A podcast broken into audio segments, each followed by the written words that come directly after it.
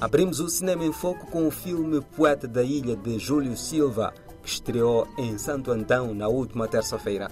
A longa-metragem foi exibida concretamente na cidade de Porto Novo, em Santo Antão, em Cabo Verde. A iniciativa é da Edilidade Porto Novense e da Associação de Cinema e Audiovisual de Cabo Verde. A exibição do filme O Poeta da Ilha enquadra-se das atividades comemorativas do 5 de julho, Dia da Independência de Cabo Verde. Esta película faz uma retrospectiva à história de Cabo Verde, retratando a atuação da Direção-Geral de Segurança de Portugal, criada para substituir a temível PID. Conversamos com Júlio Silva, o realizador do filme. O Poeta da Ilha uh, surgiu porque eu ouvi uma história de um homem que é poeta e que foi preso pela PIDE no, no tempo de, de colonial. A partir daí eu fiquei tão emocionado com com todos os acontecimentos, a prisão de toda a gente que estava na clandestinidade eh, em São Vicente e, as pessoas que iam, que iam presas por qualquer coisa, iam para o Fortim, depois iam para o Tarrafal de, de, da praia e tudo aquilo me comoveu muito. A produção inspirada em fatos ocorridos no período colonial, situações enfrentadas pela sociedade que o realizador Júlio Silva ficou a conhecer da boca dos próprios familiares. Acontecimentos que agora são contados no filme. Graças a essas pessoas também que hoje Cabo Verde é independente, não é? Porque houve uma luta tanto do lado da Guiné como houve a luta do lado de, das pessoas que estavam em Cabo Verde porque essa situação aconteceu em, toda, em todas as ilhas, onde a PID uh, usava e abusava da sua própria força.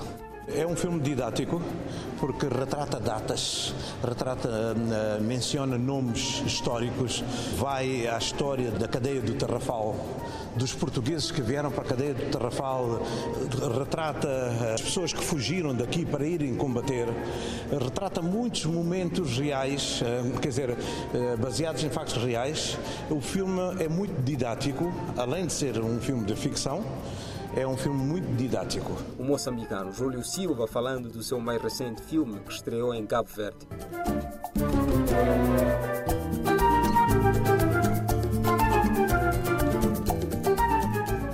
Rumamos a Angola, onde vamos conhecer a Chill, uma plataforma angolana focada na produção de cinema e conteúdos audiovisuais, principalmente dos palopes, mas também disponibilizará filmes, séries ou sitcoms de outras partes do mundo com conteúdos dublados e legendados.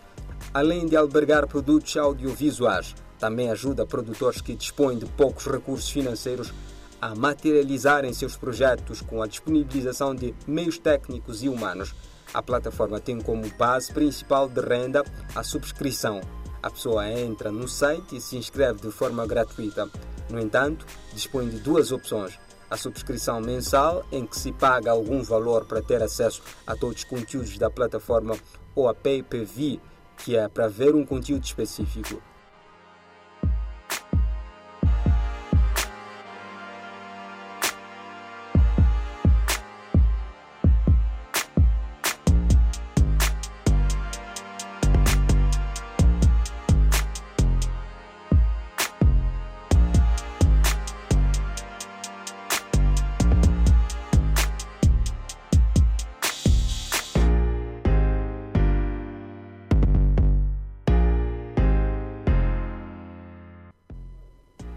Para finalizar, vamos a Moçambique, onde o Centro Cultural Franco-Moçambicano projeta na próxima semana o cinema LGBT.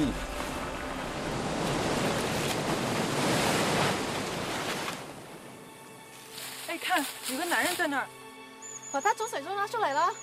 这里有恶灵，是森林里的恶灵。Tango is here, spirit of the forest. Why did you tie me up like this, Faye? We cursed. 有一天，他会找回到他的路的。Estou. Está-me a ouvir? Estou numa praia fluvial onde parece ter acontecido uma espécie de ritual que não entendo. Encontrei o meu BI com os meus olhos queimados e sem a impressão digital. Serão quatro filmes LGBT a serem exibidos nos dias 12 e 15 do mês em curso, Constam da lista a película Pela Estação do realizador Catherine Corsini, o filme intitulado O Ornitólogo de João Pedro Henriques, o pai da Itália, realizador Fábio Molho, o filme Azul e Não Tão Rosa, realizado por Miguel Ferrari.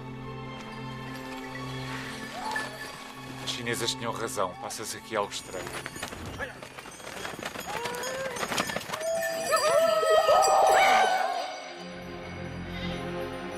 Tens que me ajudar. Há por aqui alguma aldeia?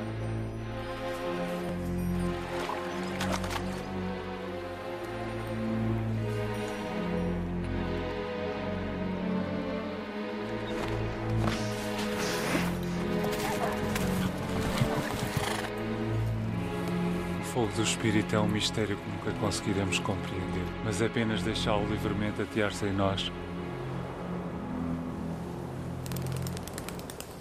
Assim foi o Cinema em Foco. Ellen Wan esteve na produção e sonorização e eu, José Gabriel, é a voz que lhe fez companhia nos últimos minutos. Até mais.